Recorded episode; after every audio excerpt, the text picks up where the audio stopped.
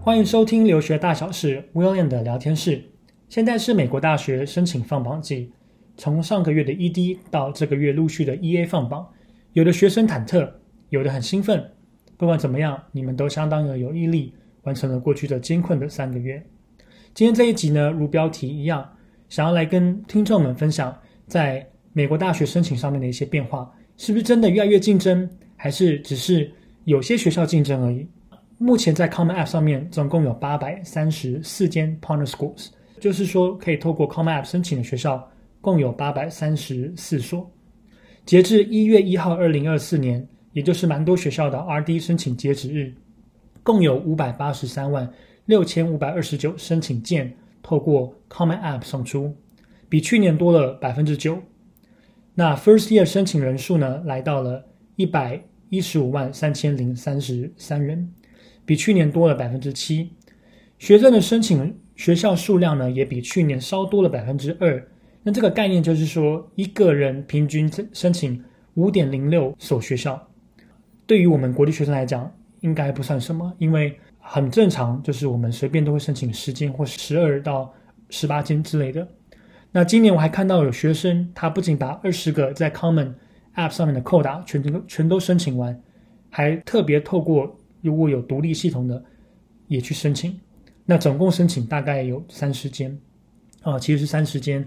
啊，是蛮心力交瘁的啊，因为到后面的放榜，这个呃，就是 email 会不断的来了啊，但是几率也会高。那很多美国人呢，不像国际学生一样会申请这么多，他们普遍会比较锁定他们的 dream schools 或者他们自己他们的 local target schools。那讲到 first generation 呢？申请人数是比去年多了百分之六，所以我们现在看到的这样的一个数据，就可以知道申请人数是一直在上涨，没有错。虽然不是那种爆炸性，可能一次来个二三十 percent 比去年多的这样申请量，可是从二零一九到二零二零年，那是疫情后的时代，那每一年的申请人数的确透过 Common App 的都还在上涨。那今年的状况呢？国际学生申请数量也比去年。涨了百分之十六，美国本地的学生呢也涨了百分之六，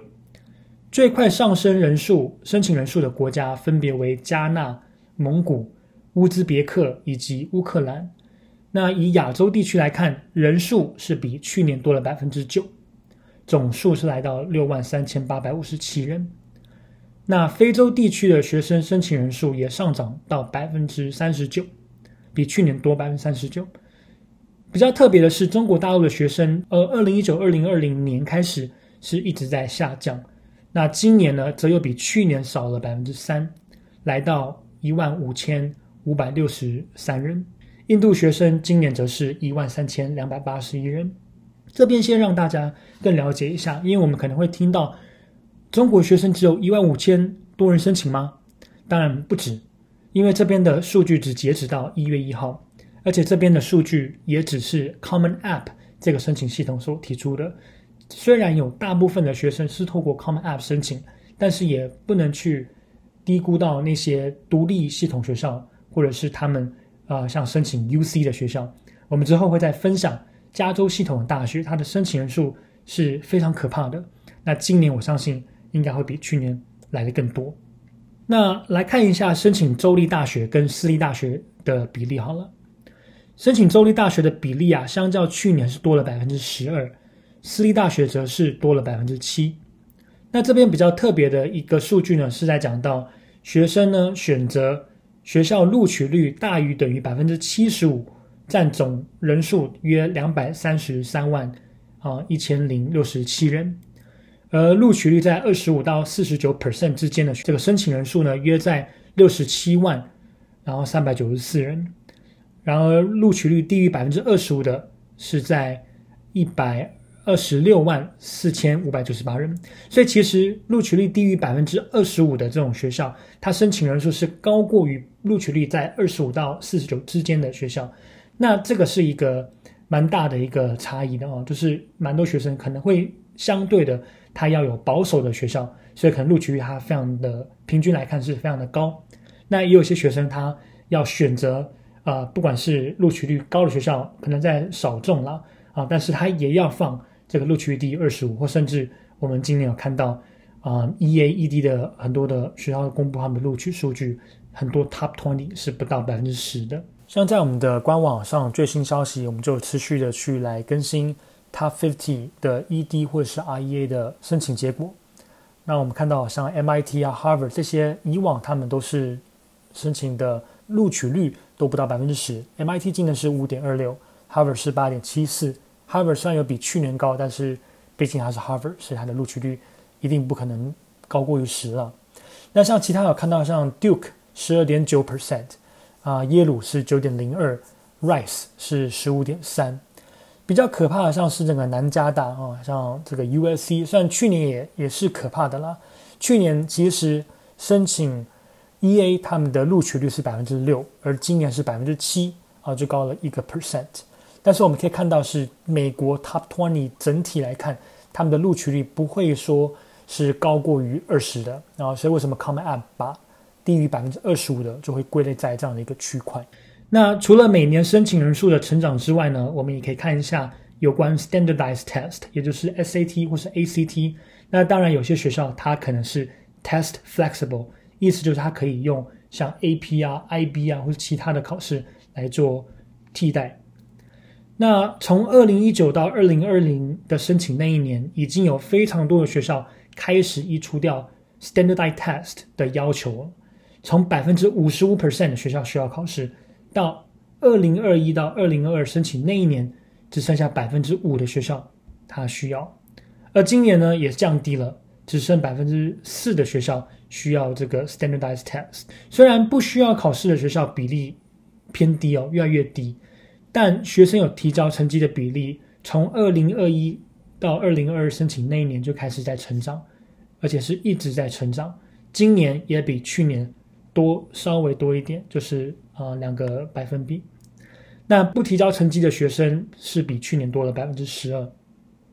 但是呢，呃，也看到有些学校开始将 standardized test 又会变成像 requirement，像以前那样子。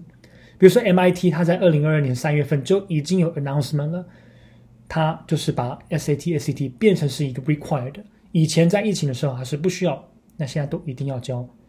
那即使大多的学校不需要提交这些考试成绩，在 Common App 上面的数据是显示，仍有百分之四十三 percent 的学生是有提交的。那这是根据二零二一到二零二二年的数据。如果有兴趣的话，可以看一看美国大学二零二一到二零二二年 Top Twenty 的数据，有交考试的比例哦，占申请人数大概是百分之四十到五十 percent，有些甚至更高。所以很多家长或学生就开始在问。如果我是两年后才要申请大学，那现在很多学校都说我不需要 standardized test，那我有需要准备吗？我的建议一直都是，如果时间充沛的情况下，如果准备这个不嫌麻烦的情况下，一定一定要准备，因为没有考试虽然不会扣分，但是有成绩，而且是有竞争力的成绩是一定会加分的。今天说了很多的数字哦。啊、目的不是要让啊、我们亲爱的 Podcast 听众们头昏，但是可以知道一个现象，这是一个事实，就是说美国大学的申请，它跟台湾的房价是可以拿来做比喻的，也就是它只有上升的趋势，它不太可能会有往下降的趋势，即使可能会有一个很缓慢上升的这个概念，可是它不可能会掉下来。那其实我们刚刚有看到，像是在中国学生的人数，他申请有降低，当然有诸多的原因。我们也看到乌克兰申请美国大学的比例提高，这有诸多的原因。可是就是因为有些学有些国家会多，有些国家会少，那他们都不会导致申请美国整体的数量降低。正在收听我们 Podcast 的听众，不管您是学生还是有小孩子，有计划要到美国留学。我会建议一定要提早三年来做这样子的一个规划了，也就是国三的时候，更好的话是在七年级一进到国中就开始要有这样子的一个规划，因为美国申请它不是只看刚刚提到的 standardized test，它也不单只看在校成绩 GPA，他看很多很多的层面，所以能够提早就要提早，这样才可以更多的时间去准备高中的课程、活动还有考试等等。也祝接下来的 RD 放榜学生们都能够录取理想的学校。谢谢您的收听，我是 William，留学大小事，我们下次再见。